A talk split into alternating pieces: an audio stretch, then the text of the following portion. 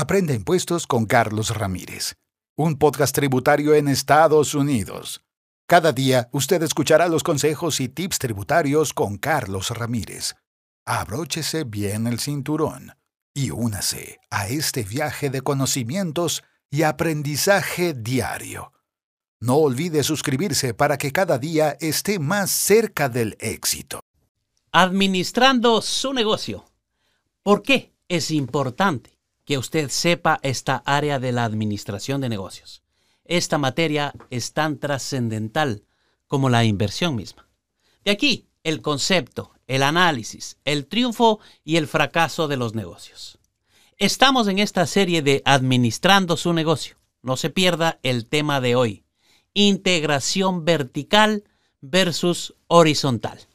El mundo de los negocios es un mundo incierto. Por este motivo, las empresas están en constante cambio, midiendo tácticas para hacer frente a las nuevas necesidades. Por consiguiente, una compañía decide expandirse mediante una fusión o adquisición. Puede encontrar una estrategia de integración. Esta integración puede ser horizontal o puede ser vertical. Combinando empresas que participan en actividades similares o diferentes. Las compañías pueden elegir varias estrategias cuando forman parte de una adquisición, pero existen dos maneras que son muy comunes. Como ya mencionamos, estas son la integración horizontal y la integración vertical. Entendamos cómo funciona cada una. Empecemos con la integración vertical. Esta ocurre cuando una misma empresa se hace cargo de actividades que tradicionalmente fueron delegadas a manos de terceros. Por esta acción, la compañía puede crear más empresas, autoabastecerse mediante el suministro de materiales e insumos, o hacerse cargo de cualesquiera de las tareas relacionadas a su patrimonio. En otras palabras, son las empresas que participan en la misma industria, pero en etapas diferentes. Pongamos un ejemplo.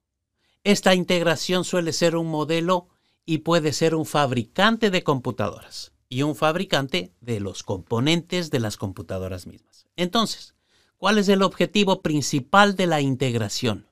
Una integración vertical. En general, las empresas buscan tener un mayor control sobre la competencia y también sobre las tareas y actividades realizadas por los intermediarios dentro de una cadena de suministros.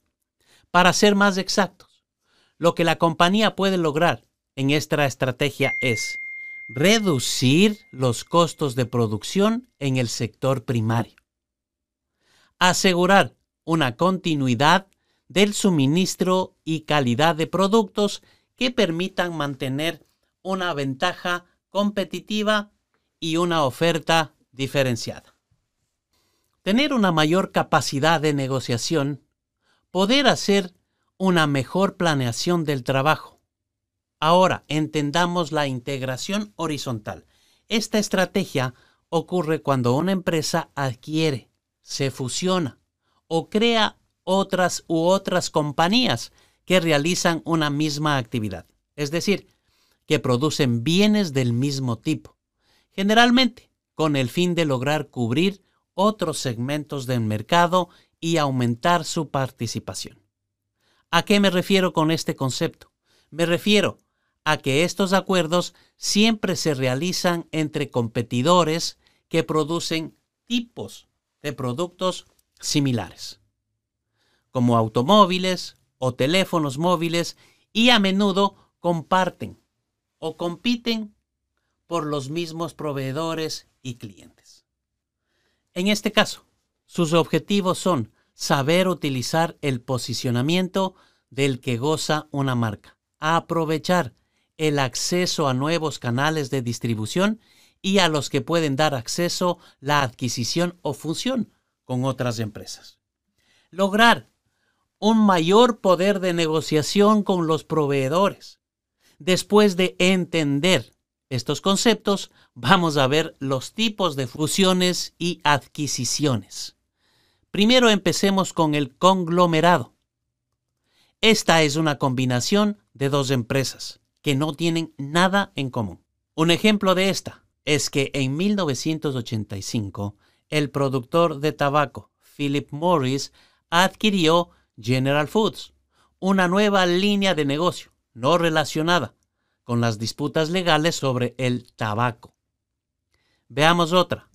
Extensión del mercado.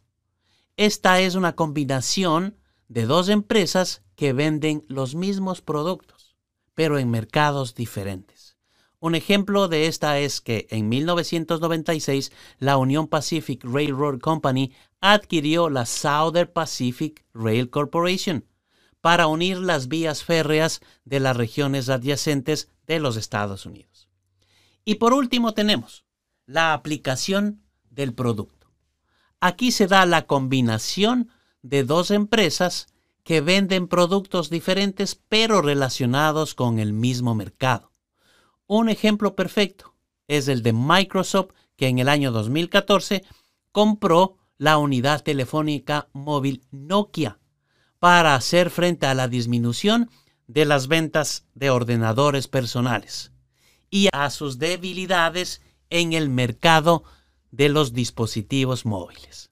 Como siempre, espero que esta explicación le haya sido muy útil. Les quiero dejar conceptos importantes para que de esta manera usted pueda entender de una forma más fácil los términos que usualmente se utilizan en el ámbito administrativo. Integración lateral. Otro término para la integración horizontal. Monopolio horizontal. Cuando una empresa controla el mercado después de comprar la competencia. Sinergia. El potencial de las empresas fusionadas para tener más éxito como una sola entidad. Muchas gracias por atender nuestro mundo negocios. Buenas tardes. Aprende impuestos con Carlos Ramírez, un podcast tributario en Estados Unidos. Cada día usted escuchará los consejos y tips tributarios con Carlos Ramírez. Abróchese bien el cinturón y únase a este viaje de conocimientos y aprendizaje diario. No olvide suscribirse para que cada día esté más cerca del éxito.